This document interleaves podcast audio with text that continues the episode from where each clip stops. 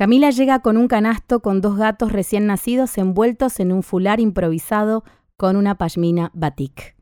Tuve mellizos, dice. Elegí el que más te guste, el otro es para mamá.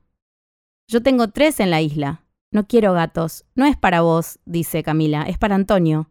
Le va a ser bien tener un hermanito. Me hace mal tu comentario, acá no se queda. No seas mala onda. Los gatos son independientes. Pones las piedritas, la comida y se administran solos. No me lo vendas, porque no voy a comprar. Camila me tilda de. Los gatos son buenos compañeros. Hace bien tener un animal. Te conecta con tu costado salvaje. Equilibra la energía. Cortá con el papo bioenergético, no me interesa. ¿Qué te pasa? ¿Por qué me atacás? Te dije que no quiero al gato en casa. Acepta mi decisión. Me estás hablando mal, Clara. Apenas puedo con un hijo. No me puedo ocupar de un animal. No puedo más. Camila se sienta en el sofá y se quita el fular. Los gatos se quedan cerquita de ella, como si tuvieran miedo de perderse en un territorio desconocido. Uno es blanco con manchitas negras y el otro todo negro con la trompa blanca. Nos sentamos en el sofá. El blanco con manchitas sobre las piernas de Camila. El negro con hocico blanco me huele y después salta sobre mi falda. Acaricio los pelos suaves. No es muy tierno, dice Camila. No me vas a convencer, pendeja. Camila sonríe y pregunta si tengo cerveza. No tengo nada. No llegué a ir al súper. Voy yo. Haceme una lista y tirame unos billetes. No podés ser tan genia. ¿Ahora me querés? pregunta Camila. Te amo, nena. Camila sale con las llaves y dos envases. Los gatos me miran y se acurrucan entre mis piernas. La ternura es total. Cerveza fría y papas fritas de paquete en el balcón. Camila me pasa un porro. Larga todo, te va a hacer bien. Hice todo mal. Estaba con Ariel y cayó Gabriel. Eso te pasa por ser linda. A mí nunca me pasó. ¿Me pasás la birra? Cerveza, Camila. No rompas. Es importante hablar bien. ¿Importante para quién? Me levanto para ir a buscar vasos. Camila toma de la botella. Las nubes espesas tapan el sol. Vuelvo a pasarle el porro. Camila fuma y suspira. Frota las manos en sus brazos. ¿Querés un abrigo? No tengo frío, tengo miedo. En otro balcón, una mujer en camisón riega plantas. El ficus que me regaló mamá está marchito. No sé si regué de más o de menos. Me cuesta sostener la vida. ¿Qué vamos a hacer si se muere? No pienses eso, digo. Mamá es fuerte. La va a pelear. Camila bebe un trago de cerveza. Yo no la veo tan decidida. Sigue fumando. No le importa nada. No le importamos. Debe estar desesperada. Hace lo que puede.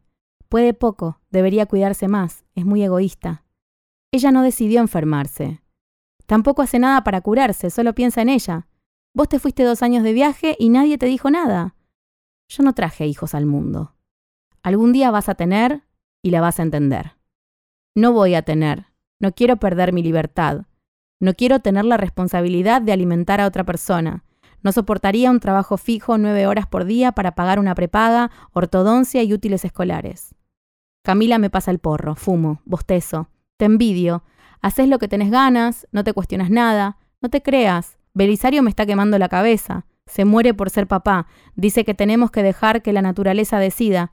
Pero él tiene una visión muy idealizada de la paternidad. Cree que vamos a poder seguir viajando con un bebé colgado en la espalda. Yo puedo ser muy hippie, pero el pibe necesita una cama, vacunas, controles. Está sabia, vieja, pendeja. Vuelvo a bostezar. ¿Te jodes si me voy a dormir? Estás en tu casa. Mi casa es tu casa. Camila sonríe. Estás cambiada. León tiene suerte de tener una madre como vos. ¿Quién es León? Tu gato. ¿Está vacunado? Vacunado y desparasitado. En la alacena hay un chocolate, todo tuyo. Voy a la habitación y me acuesto. León inspecciona el lugar. Huele mi ropa y se acuesta sobre mi pecho como si fuese un bebé. Suena el teléfono. Despierto sobresaltada. León salta al suelo. Busco el celular entre las sábanas. Ariel llama desde Aeroparque. El viento y la lluvia golpean contra el vidrio. Levanto el blackout. Todavía no amaneció. Los vidrios están empañados. La voz de Ariel es suave, casi sedosa. El vuelo se demoró por una tormenta eléctrica. Tal vez es una señal. Pensé que eras un tipo racional. Tengo una sensación extraña. ¿De qué hablas? No sé si tengo que irme, no te quiero dejar. No te enrosques, va a estar todo bien. ¿Querés que me vaya? Quiero que hagas lo que te haga feliz. León hace pis sobre la alfombra. La mancha se expande. Intento levantarlo y me rasguña. Brota una gota de sangre. Sé que no es muy estratégico de mi parte decirte esto, pero no lo puedo evitar. Te amo, Clara. ¿Qué tomaste? Dos vasos de whisky y una cerveza. Estoy desde hace horas en el aeropuerto. Todavía no me fui y ya te extraño. No puedo evitar reír. No te rías, hablo en serio. No sé cómo voy a hacer para vivir sin vos. Yo también te voy a extrañar. Pero no te puedo pedir que te quedes, porque sería muy egoísta. Camila mira la lluvia desde el sofá del living. Me acuesto con ella, mi cabeza sobre sus piernas. León y Luther, el otro gato, se acurrucan entre nosotras. Camila acaricia mi pelo. Lo enrosca entre sus dedos, como hacía la abuela Emma cuando iba a su casa. El televisor estaba siempre encendido. Desde la muerte del abuelo había dejado de dormir la siesta. Decía que sola no podía conciliar el sueño. Cuando tu vida es de a dos, hay una parte que muere cuando el otro se va. Emma había conocido al abuelo cuando tenía 15 años. Vivían en la misma cuadra en Berlín. Sus madres eran vecinas y se cruzaban en el mercado. Sus padres habían muerto en la guerra y sus madres trabajaban como costureras. Max tez oscura, ojos negros y mirada impune, solía espiarla desde la ventana de su habitación. Emma lo sabía y no hacía nada por evitarlo. El último año de colegio, la clase de Max hizo una fiesta para juntar dinero y viajar a los Alpes. Max le dejó una invitación a Emma. Una semana antes de la fiesta, la mamá de Emma le achicó un vestido de ella para que le marcara la cintura. Unas horas antes de la fiesta, el gato rasgó el tul y le hizo un tajo en la espalda. Cuando Emma lo vio, se echó en la cama y no quiso salir. La madre buscó otros vestidos, pero ninguno le quedaba. Emma era muy delgada y los vestidos de su madre le bailaban. Unas horas después, una pequeña piedra golpeó la persiana de su ventana. Abajo en la calle, Max la saludaba con el brazo extendido. Emma se puso un suéter y una falda sobre el pijama. Se asomó al cuarto de su madre que dormía, le dejó una nota y salió. Max le preguntó por qué no había ido a la fiesta. Emma dijo que su mamá no se sentía bien y no quiso dejarla sola. Max le dijo que entonces podrían verse otro día. Ya está mejor, volvió a mentir Emma. Y tomó la mano que él extendió para invitarla a pasear. Caminaron por las calles de Berlín, pasaron los días, los meses, y un año después, Max le propuso casamiento. Emma le dijo que antes quería terminar el colegio, le faltaba un año y quería estudiar medicina. Una mañana de invierno, durante la clase de biología, dos policías entraron al colegio y le dijeron a Emma y a una compañera llamada Sara que no podrían seguir asistiendo a las clases. Un mes después, Max fue arrestado a la salida de su trabajo por ser comunista.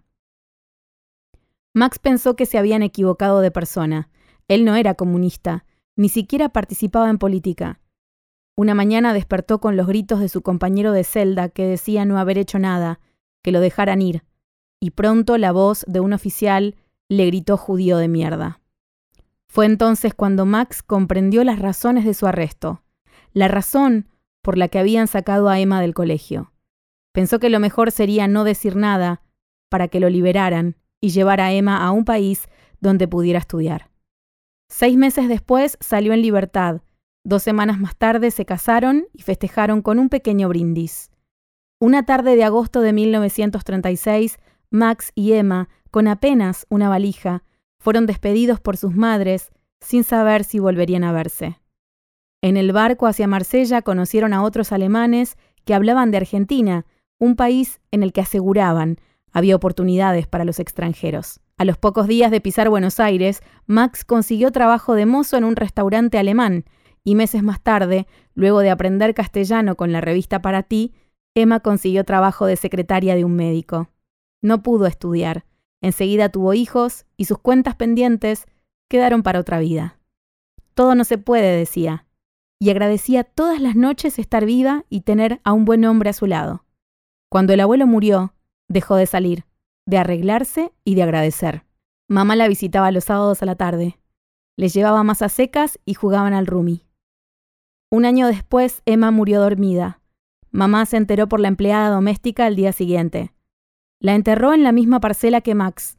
Cuando salimos del cementerio de Tablada, mamá dijo que el día que muriese no quería que la enterrásemos.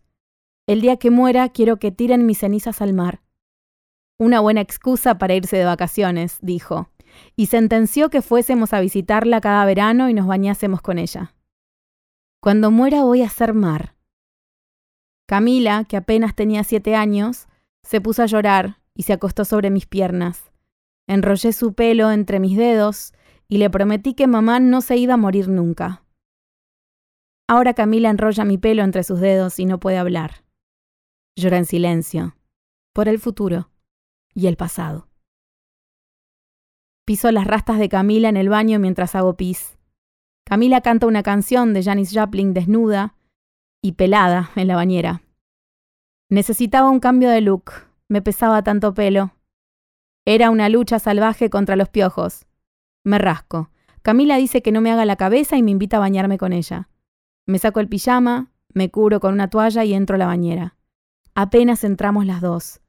Hace años que no estoy desnuda con mi hermana. Mis rodillas chocan contra las de ella. Camila luce su cuerpo desgarbado con naturalidad. Yo escondo mis curvas bajo la espuma blanca. Cuando éramos chicas, mamá llenaba la bañera de espuma y nos metía juntas. Se sentaba sobre la tapa del inodoro y mientras fumaba se hacía manos y pies. Camila me tiraba espuma y yo le devolvía tirándole en los ojos. Después comenzaban los gritos. Mamá llamaba a Suni para que se encargara de nosotras y se iba de casa. Nunca tardaba más de una hora en regresar. Yo pensaba que no iba a volver nunca y culpaba a Camila por haberla hecho enojar. Cuando escuchaba el ruido de las llaves en la puerta, corrí a abrazarla. Después crecí, me crecieron las tetas y empecé a bañarme sola. Camila era más chica y se desarrolló después. Cuando Camila se indispuso por primera vez, mamá estaba de viaje y yo le expliqué cómo usar siempre libre. Estaba feliz. Era la única de su grado a la que no le había venido y estaba ansiosa por desarrollarse. Ahora le encanta lucir sus pelos y sus tetas sin corpiño. Canta libre y sensual. Oh, count your little fingers My unhappy oh little girl, my unhappy little girl, blue.